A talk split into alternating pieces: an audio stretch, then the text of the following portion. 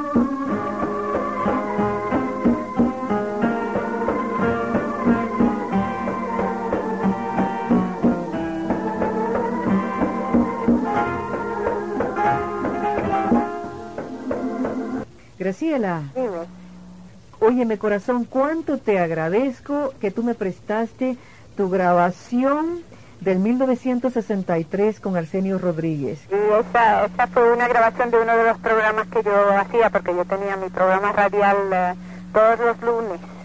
Eh, por cinco años lo tuve, desde el 59 hasta el 64. Y ahí presentabas una gran cantidad de celebridades, artistas. Según venía, y dio la casualidad de que el 1963 eh, fue un año en que vinieron eh, varios artistas cubanos, eh, Marta Pérez vino de Cuba y algunos salieron que Marta Pérez vino y ella y yo hicimos un concierto en Carnegie Hall. Hay una cosa, Graciela, eh, y quiero aclarar, al comenzar el programa, tú interpretaste La vida es un sueño. Ajá. No era el estreno, porque aquí me aclararon que eso se estrenó como para el 1948. No, Sí. no, el estreno que hicimos fue de Cuba Llora, que es una, una composición de Arsenio que mm, la escribió para entonces, ¿no? Ujú. Para el 60 y pico. Y, am, y entonces eh, era estreno en el programa mío para de esa canción, que nunca se había escuchado antes. ¿Cómo tú recuerdas a Arsenio Rodríguez, Graciela? Es una persona amabilísima, eh, dulce, encantadora. Eh, me vuelvo emocional cuando pienso en él, ¿sabes? Porque Graciela, te agradezco nuevamente. Vamos a continuar con este espacio dedicado a la música de Arsenio Rodríguez. ¿Cómo no? Muchas gracias a Graciela Rivera.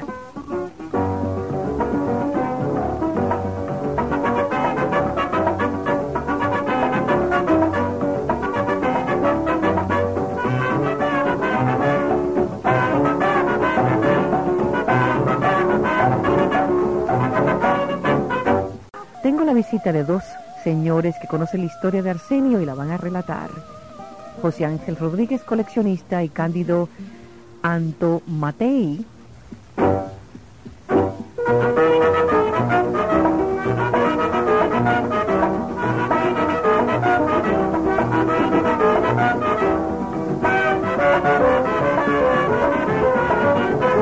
Cuando yo paso vivo cantando, casera salga, cómprame a mí. Tengo a Cándido, que originalmente fue policía insular. Mira. Yo recuerdo lo que tú me dijiste, Cándido, bienvenido. Cándido también escuchaba onda corta en Puerto Rico, la música que llegaba de Cuba. Y entonces tú me relataste que tenías muchos deseos de ir a Cuba. Claro. Llegaste a Cuba. Oh, sí, cómo no. Y entonces, ¿qué sucedió en Cuba? Bueno, vamos a hablar primero de Puerto Rico. Porque yo quiero decir una cosa. Yo escuchaba a Arsenio cuando tenía 14 años de edad en la, parada 21 de Santurce. Había un señor que tenía un friquitín donde venía, donde vendía bata- eh, batata eh, frita y bacalao frito, que se llamaba Pancho. Yo quiero saber si los de Santurce me están escuchando ahora, si se acuerdan de ese Pancho que tenía un friquitín y tenía un radio de onda alta, de onda corta, que escuchaba a las 6 de la tarde la CMQ de Cuba. Y entonces ahí transmitía ese gran conjunto de Arsenio Rodríguez y empezaba con el, el Bruca Manigua, que es ¿Era el tema, tema? de su conjunto, de donde yo estuve tantos años. Arsenio eh, tenía mucho orgullo, y como era un gran artista y un creador, que eso solamente Dios se lo da a esas personas, ¿sí? y él fue el- un prodigio, un genio, un hombre lleno de humildad, de, mucha sabiduría y quería mucha, mucho a la gente pobre, hacía por ellos lo más que podía. Pero resulta que cuando se hablaba de la raza y cuando se habla de la música de, de Arsenio, o sea, la música cubana, que era eh, original, eh, o sea, típica, y viene eso de África, porque eso viene del, del África, por eso es que él habla del negro. No es que él esté en contra del blanco, sino que eso viene de África. Los tambores y el ritmo viene de África y los africanos son los genuinos de eso. Cuando él le decía a usted, el hermano le dijo, aquí traigo a, te viene a conocer un señor que se llama Cándido Antomatei. Pues claro, indiscutiblemente, cuando yo le hablé, él me dijo, ¿quién es usted? Entonces yo le dije, ¿cómo está usted, Arsenio? Entonces yo, parece que se me fue la voz y hablé un poco de barítono.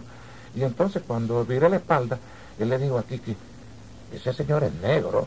Y entonces Kiki le dice, no, ¿cómo no va a ser negro si tiene esa voz de negro, de africano? Las anécdotas de Cándido Antomatei, que ese apellido es de origen cuál? ¿Francés? ¿Francés? ¿eh? Sí, mi, mi abuelo era francés. Sí, pero el- usted sabe, en Puerto Rico no se puede decir eso porque seguía cuando dice que francés, seguía los oricuas se, se enojan. Se enoja. Sí, siempre se enojan porque dice, Cándido va a la estación de radio y pone a todo el mundo por el suelo. Y yo no, yo lo que digo es la verdad. Cándido, hay una cosa, volviendo a lo de Arsenio, tenía un sentido de humor privilegiado, ¿no? eso- Siempre estaba eh, riendo. Fíjese que él hablaba de la raza de él, lo primero que hablaba de la raza de él y decía, "Ah, Cándido, ¿tú sabes cuántos negros hay? Siete clases de negros.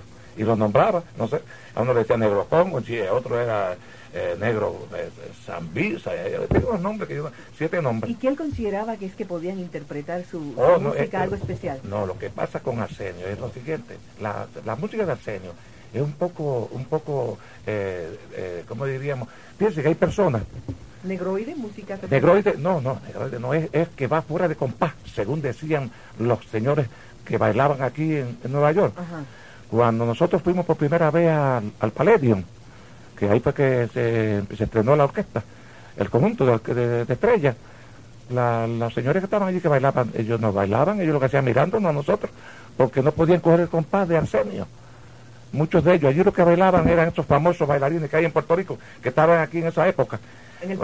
En el Palladium eh, de Nueva York, que venían aquí ya eran famosos, famosos bailarines, que muchachos que tenían sus parejas y esas cosas, y de Santurce, que venían muchos aquí que sabían bailar, y entonces como ellos oían mucho Arsenio en Santurce, pues vinieron aquí, cuando Arsenio llegó, pues ellos eran los, los, reyes, porque ellos lo que podían saber bailar con nosotros, pero los demás que venían aquí se paraban a mirarnos, y no entraban, porque decía que Arsenio tocaba fuera de clave, y se le metió en la cabeza otros que eran medio enemigos de Arsenio, Rodríguez, de decir por ahí que Arsenio tocaba fuera de clave.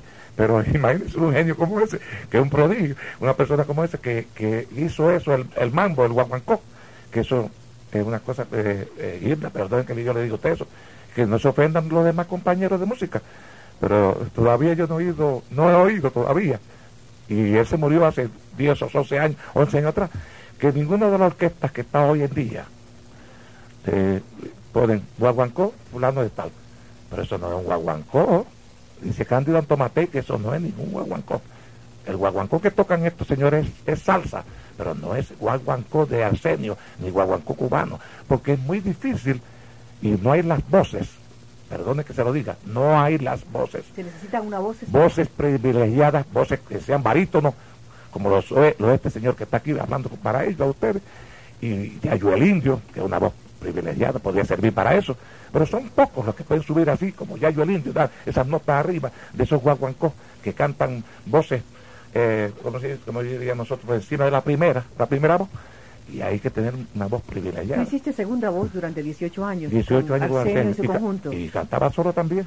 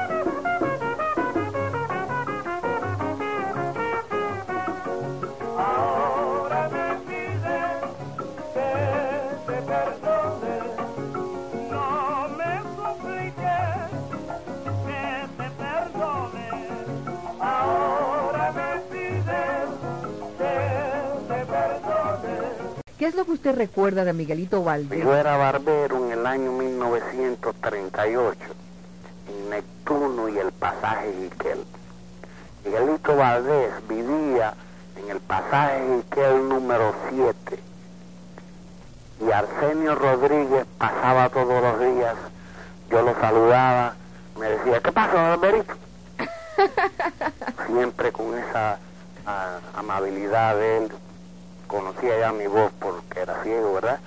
Y recuerdo perfectamente que iba a casa de Miguelito a enseñarlo a tocar tumbadora y a practicar los ritmos junto con Chano Pozo cuando aquello de blen, blen, blen, blen y, y lo que se cantaba en, en los oh, en los carnavales, sí, sí, soy, eh, so- soy los dandy y todas esas músicas de aquella época famosa.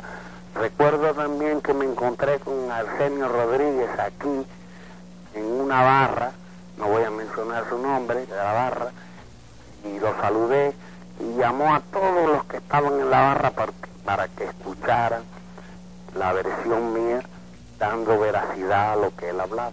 ¿Me comprende? Entonces es algo maravilloso recordar todas esas cosas. Yo escuchaba el programa de Arsenio en la casa todos los días y ¿A qué, hora el pro- ¿A qué hora era el programa de Arsenio allá en Cuba? bueno, eh, a- Arsenio tenía un programa a las 10 de la noche, ¿Todas las noches? toda la noche. ¿Por donde la CMQ? No, era por ah, la era por la C déjenme recordar, era por la ¿Usted me podría decir cuántos años tiene? yo Sí. 63 años. Dios lo bendiga y qué bueno que tiene esa memoria completamente ágil que puede recordar tantos detalles. Sí, cómo no. ¿Cómo usted, eh, cómo podría usted describir a Arsenio Rodríguez como persona? Maravilloso. Maravillosa. Solamente hay una expresión. Es esa, maravillosa, al igual que usted. Muchas gracias. Muchas gracias. Realmente creo que todos los honores son poco usted. Bueno, mire, yo quiero que usted sepa que le agradezco la contribución de esta tarde porque en esa forma, con su narración, hacemos como eh, revivir el pasado. Podemos realmente ver el pasado. Cuando usted estaba diciendo que él pasaba frente a su barbería y lo saludaba, yo estaba Amén. mirando esa escena. Exactamente. Muchas gracias y vamos a seguir pasando la música de Arsenio Rodríguez. Que lo pase usted bien. Gracias. Señora, ha sido usted muy amable. No hay forma de darle las gracias.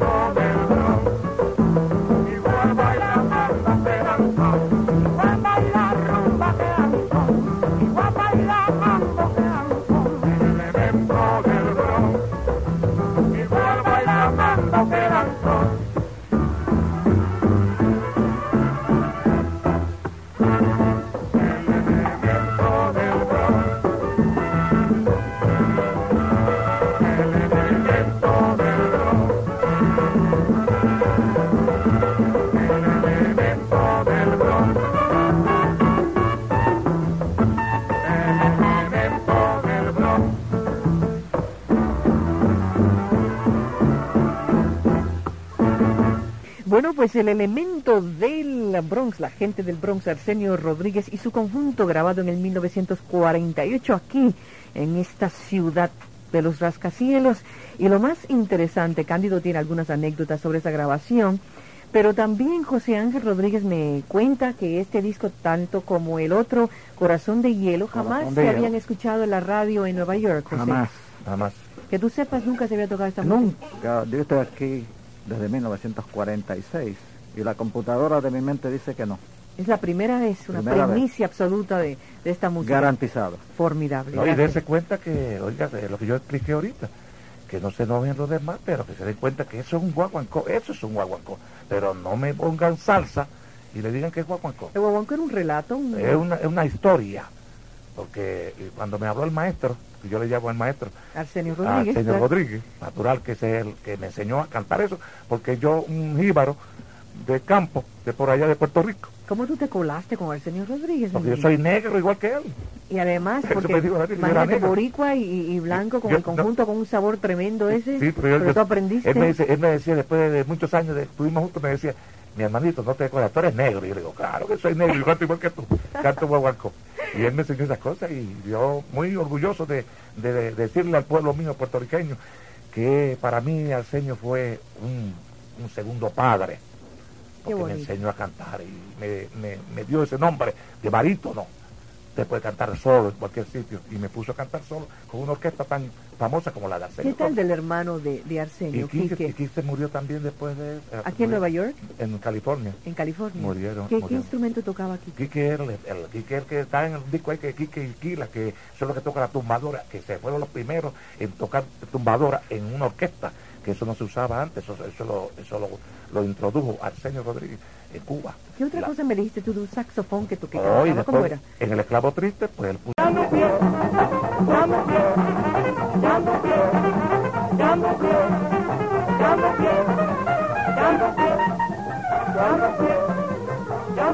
Bueno, como que estamos de carnaval. Cándido, háblame un poco de los este, miembros del conjunto. ¿Quiénes eran?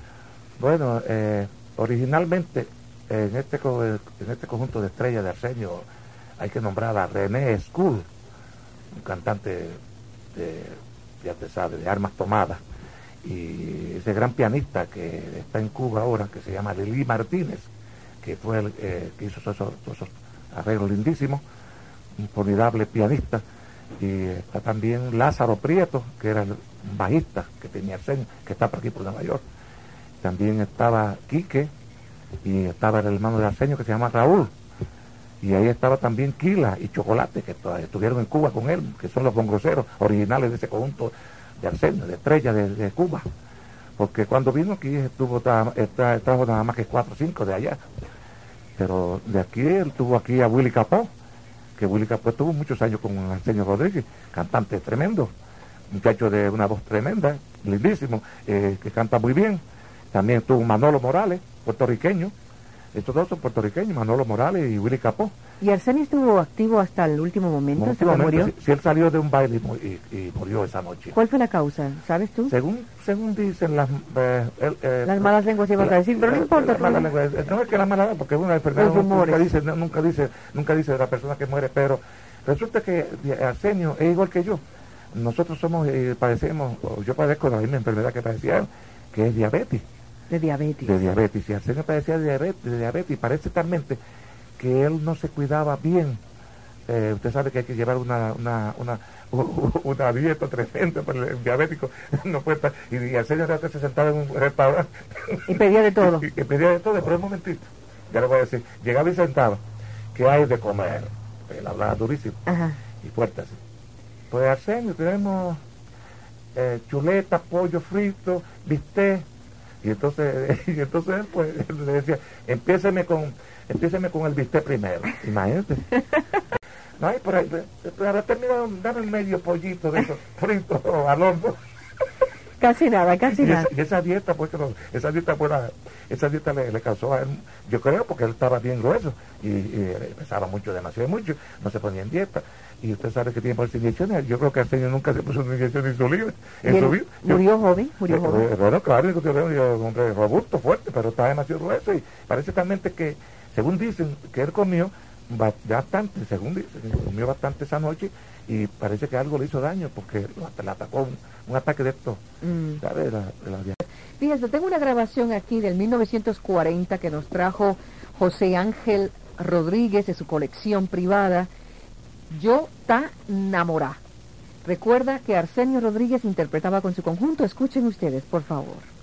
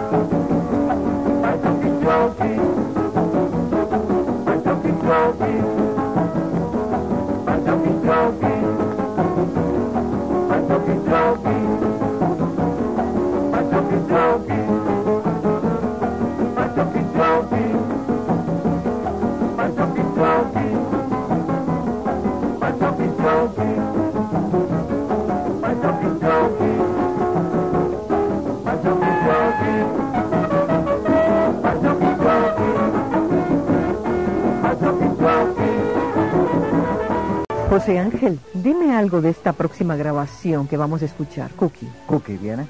¿Qué quieres saber? ¿quiénes son los intérpretes y de quién es? Desde luego sabe- Bueno, eso es, eh, el compositor de eso es Arsenio Rodríguez. Ajá. Lo interpreta el grupo Marcano en una de esas giras que, que hacían en aquellos tiempos.